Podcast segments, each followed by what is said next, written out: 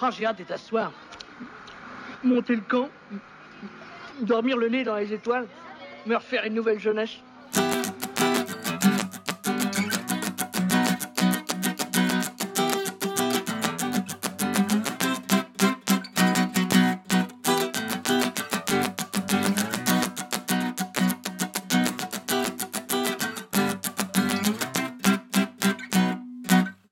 Piocasteuse, piocaster, Et amis du scoutisme, Bonjour.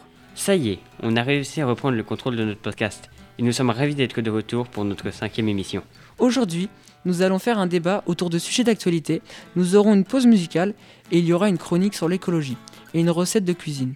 Mais nous débuterons avec une chronique sur une légende japonaise. Mais avant de commencer, si vous n'avez pas encore écouté les épisodes précédents, n'hésitez pas à y jeter un coup d'œil. Et si vous êtes prêts, enchaînons avec Capu, qui va nous présenter un projet réalisé par tous les scouts du groupe de Notre-Dame-des-Flots. et où petits et grands se sont pliés en quatre pour le terminer.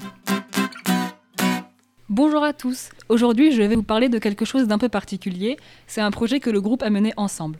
Mais d'abord, pour que tout soit bien clair, un petit peu d'histoire. Je pense ne rien vous apprendre en vous disant que le Japon a subi deux bombardements atomiques de la part des Américains à la fin de la Seconde Guerre mondiale pour y mettre fin. Hiroshima a donc été bombardé le 6 août 1945 et on peut estimer qu'il y a eu entre 100 000 et 250 000 victimes liées à l'explosion, la chaleur et la tempête de feu qui ont suivi. Mais cette fourchette s'élargit encore si on prend en compte les nombres de morts liés aux radiations qui ont causé moult cancers et autres effets secondaires. Parmi ces victimes, il y a Sadako Sasaki.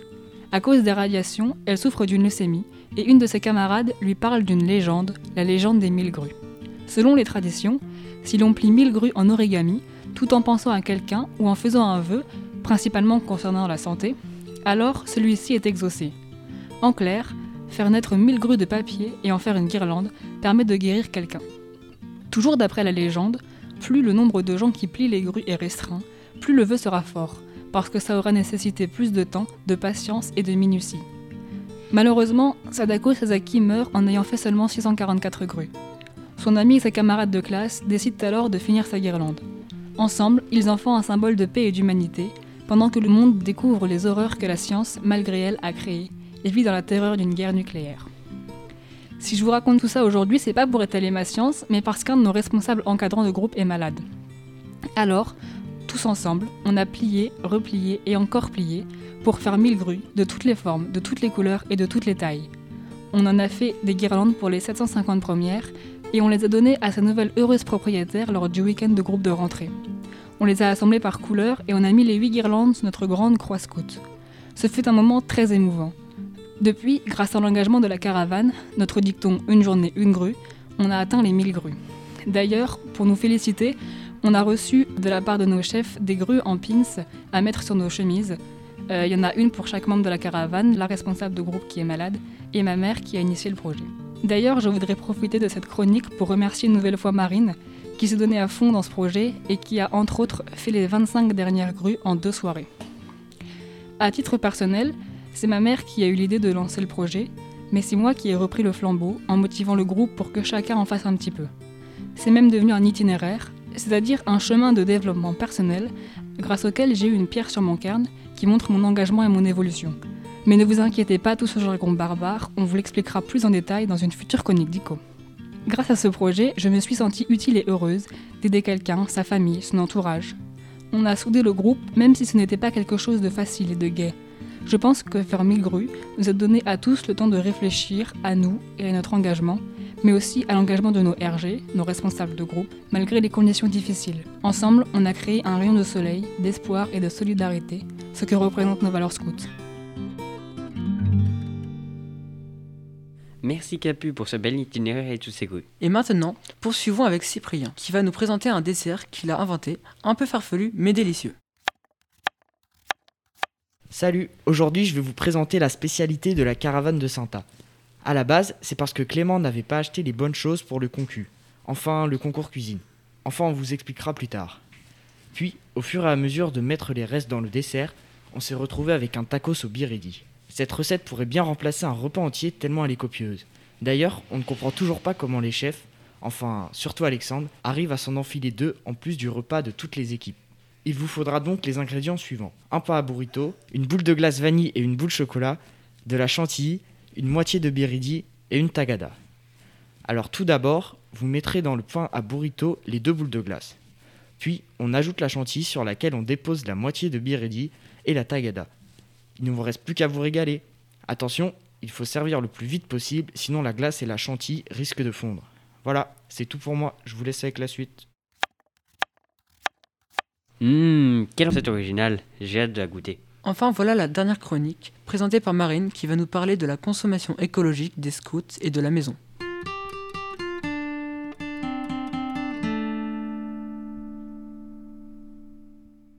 Tous. Aujourd'hui, je vais vous parler de notre façon de consommer en pensant à la planète.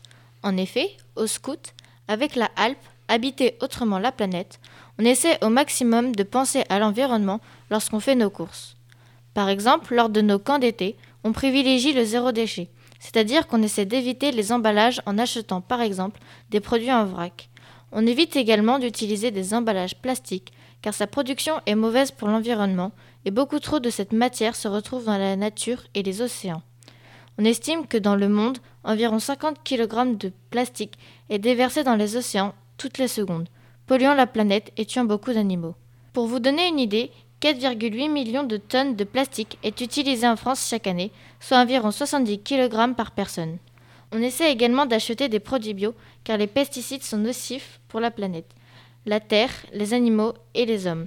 Les insectes sont le parfait exemple des dégâts causés par ces produits agricoles. De plus, on privilégie le fait maison lorsque l'on se retrouve pour une soirée au local, hors période Covid. Si vous voulez des idées de recettes, n'hésitez pas à tester celles que nous propose Luna dans ses chroniques. Enfin, pour penser à l'environnement, on peut tous essayer d'acheter local, de saison et sur des marchés. Ça évite la pollution lors du transport des aliments, qui représente environ 37% de l'émission de CO2. Ça permet de faire vivre des petits commerçants. Le fait d'acheter de saison permet aussi d'éviter la culture de fruits et de légumes sous serre, car cette méthode consomme beaucoup d'énergie lors du chauffage et de l'entretien de ces serres. Et voilà quelques astuces qui pourront vous être utiles si vous voulez consommer en pensant à notre chère planète.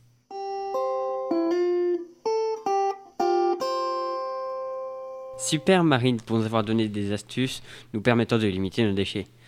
Passons maintenant à une petite interlude musicale. Lors d'une précédente émission Piocast, nous vous avions parlé de la musique La Marche des Jeunes de Charles Trenet.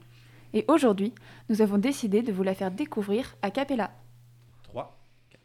Le ciel est bleu, réveille-toi, c'est un jour nouveau qui commence.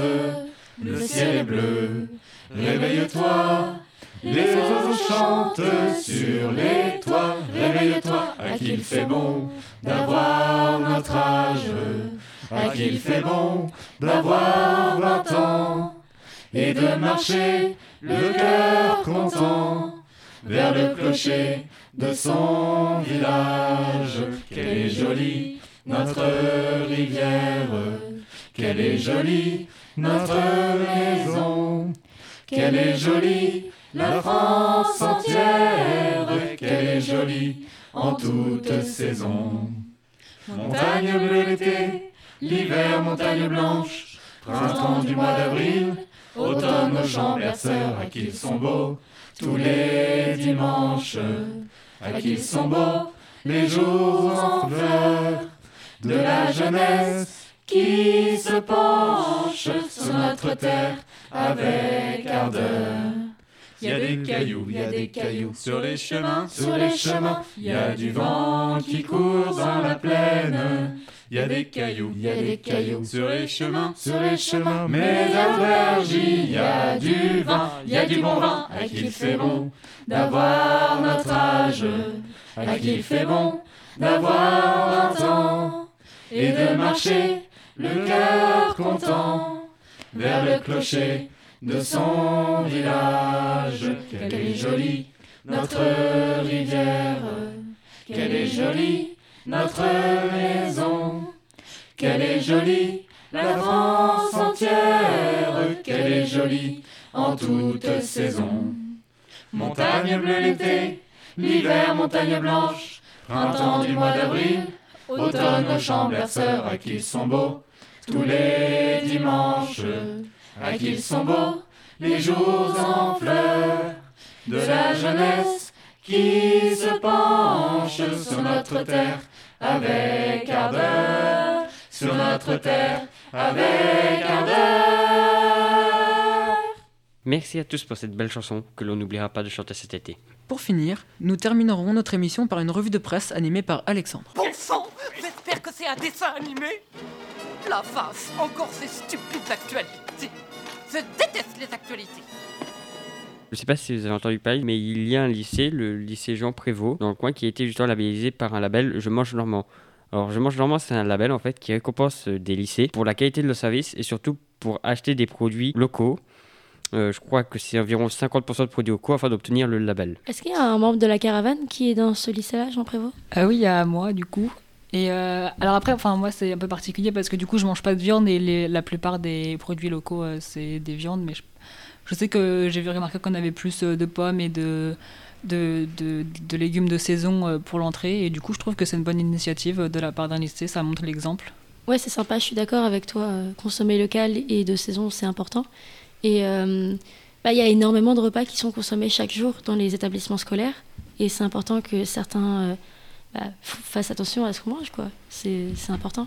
Puis en plus, comme c'est un gros lycée, ça a un, meilleur, un plus gros impact que si c'était un petit lycée, même si un petit lycée euh, ne doit pas s'en empêcher euh, parce qu'il pense que ça servirait à rien. À terme, ce serait cool que tous les établissements scolaires suivent euh, Ouais. le chemin.